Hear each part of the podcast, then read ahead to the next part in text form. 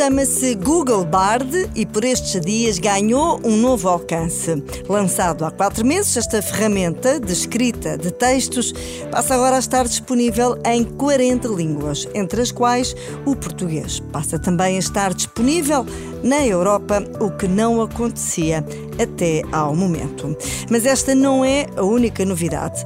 Pode pedir à inteligência artificial do Bard que escreva o texto, dando indicações mais precisas sobre que tipo de resposta quer obter.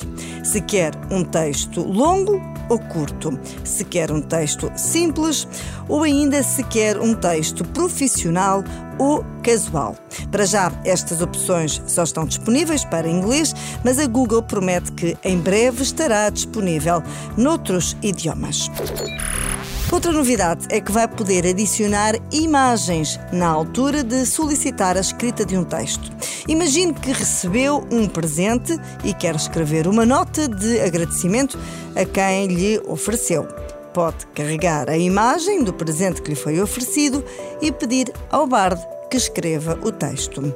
O Bard, agora atualizado, vai também permitir que ouça o texto que foi escrito e vai ser possível partilhar com os seus contactos parte ou a totalidade do texto que lhe for apresentado.